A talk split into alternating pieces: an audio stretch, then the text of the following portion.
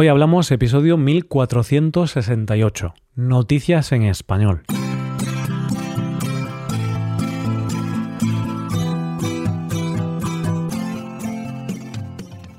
Bienvenido a Hoy Hablamos, el podcast para aprender español cada día. Puedes hacerte suscriptor premium para ver la transcripción de este audio y para acceder a otras ventajas. Hazte suscriptor premium en hoyhablamos.com. Hola oyente, ¿cómo estás? Estamos llegando al fin de semana y es momento de conocer las noticias de los jueves. En primer lugar, conoceremos una empresa que hace que los tatuajes sobrevivan a la muerte de sus dueños. A continuación, contaremos el caso de una influencer que ha decidido no tomar ninguna decisión más en su vida y terminaremos con un hombre que es el claro ejemplo de aquella frase de el que la sigue, la consigue. Hoy hablamos de noticias en español. La muerte de un ser querido es algo realmente doloroso y muchas veces difícil de olvidar y superar. Pero lo cierto es que con el paso del tiempo, poco a poco, nos puede costar más recordar nítidamente la cara de ese ser querido. Sus facciones, antes claras y exactas, empiezan a estar envueltas en una neblina y solo somos capaces de recordar una imagen general, pero exenta de detalles. Es por eso que muchas veces nos aferramos a objetos personales de esas personas amadas para tener algo real y nítido como recuerdo de ellos. Otras veces necesitamos ver fotos de esa persona para recordar todos sus detalles y de recordar algo personal de los seres queridos fallecidos es de lo que vamos a hablar en nuestra primera noticia de hoy. Los protagonistas de esta historia son Michael Sherwood y su hijo Kyle. Ellos son de Estados Unidos y tienen una empresa llamada Save My Ink Forever. Para saber a qué se dedica su empresa hay que remontarse unos años atrás, cuando se les ocurrió la idea. Estaban tomando unas copas con unos amigos y quizá, llevados por esa desinhibición que da el alcohol, uno de los amigos dijo que a él le encantaría poder conservar su tatuaje una vez que muriera. Nuestros protagonistas, que pertenecen al sector funerario, decidieron que aquello podría ser una buena idea y se pusieron a trabajar en ella. Para poder llevar a cabo este proyecto tenían que encontrar la manera de poder eliminar el tatuaje de la piel de la persona fallecida y luego poder conservarlo. El caso es que después de una investigación encontraron la manera de hacerlo, como dicen ellos, de la manera más digna posible. La manera en que consiguen hacer este proceso es totalmente secreta, y ellos afirman que son la única empresa que ofrece este servicio. ¿Cómo es el proceso? Ellos trabajan con varias funerarias a lo largo y ancho de los Estados Unidos. Cuando alguien contrata sus servicios, ellos envían a la funeraria en cuestión un kit más un video tutorial de cómo deben proceder para la eliminación del tatuaje. Ese tatuaje luego se les envía a ellos que lo conservan con su fórmula secreta y al cabo de tres o cuatro meses los clientes reciben el resultado final. Para que te hagas una idea, es una pintura en una especie de pergamino. Cuentan ellos que esto es como tener una obra de arte en casa, y de hecho muchos clientes les han pedido que vayan un poco más allá. Les han propuesto cosas como crear otros objetos a partir de los tatuajes, como lámparas, pero ellos dicen que no van a ir más allá. Solo se trata de cumplir con el deseo del cliente de guardar para siempre su tatuaje. ¿Cuál es la utilidad de este servicio? Pues así lo explican ellos. Le da a esa familia otra opción y en lugar de tener solo los restos o el entierro, todavía podemos hacer eso, en realidad tienen una parte de su ser querido. Porque al fin y al cabo, todos necesitamos guardar algo de ese ser querido que nos recuerde que una vez estuvo aquí. Vamos con la segunda noticia del día. El mundo cada día se parece más a un capítulo muy loco de Black Mirror. Ya sabes, esa serie en la que se habla de la parte más oscura de la tecnología en un futuro distópico.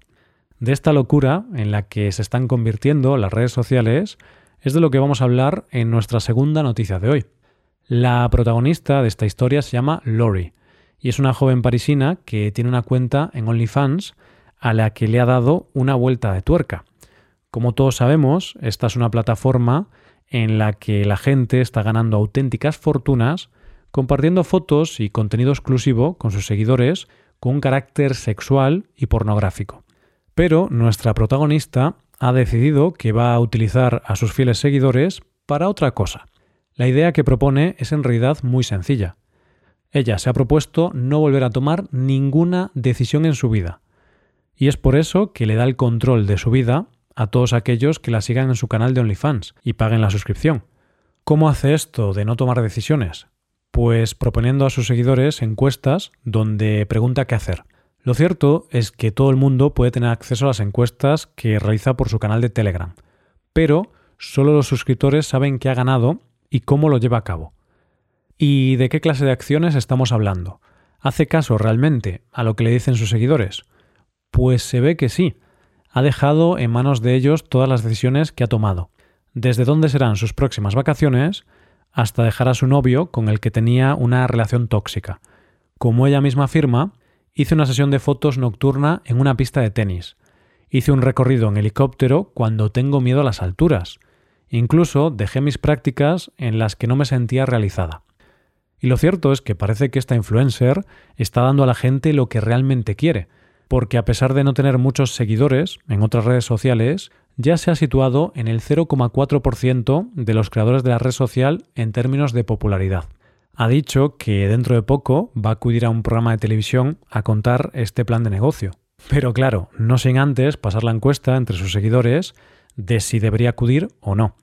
Sin duda, es algo digno de admirar que una persona sea capaz de transformar una plataforma o una red social de esta manera. Y no sé si a ti te pasa, pero a mí, después de esta noticia, me da un poco de miedo que lo que realmente triunfe sea esto. Me da la sensación que lo que realmente quiere esta gente es tener el control de una vida ajena. No sé, esto es demasiado Black Mirror para la vida real. Llegamos a la última noticia de hoy.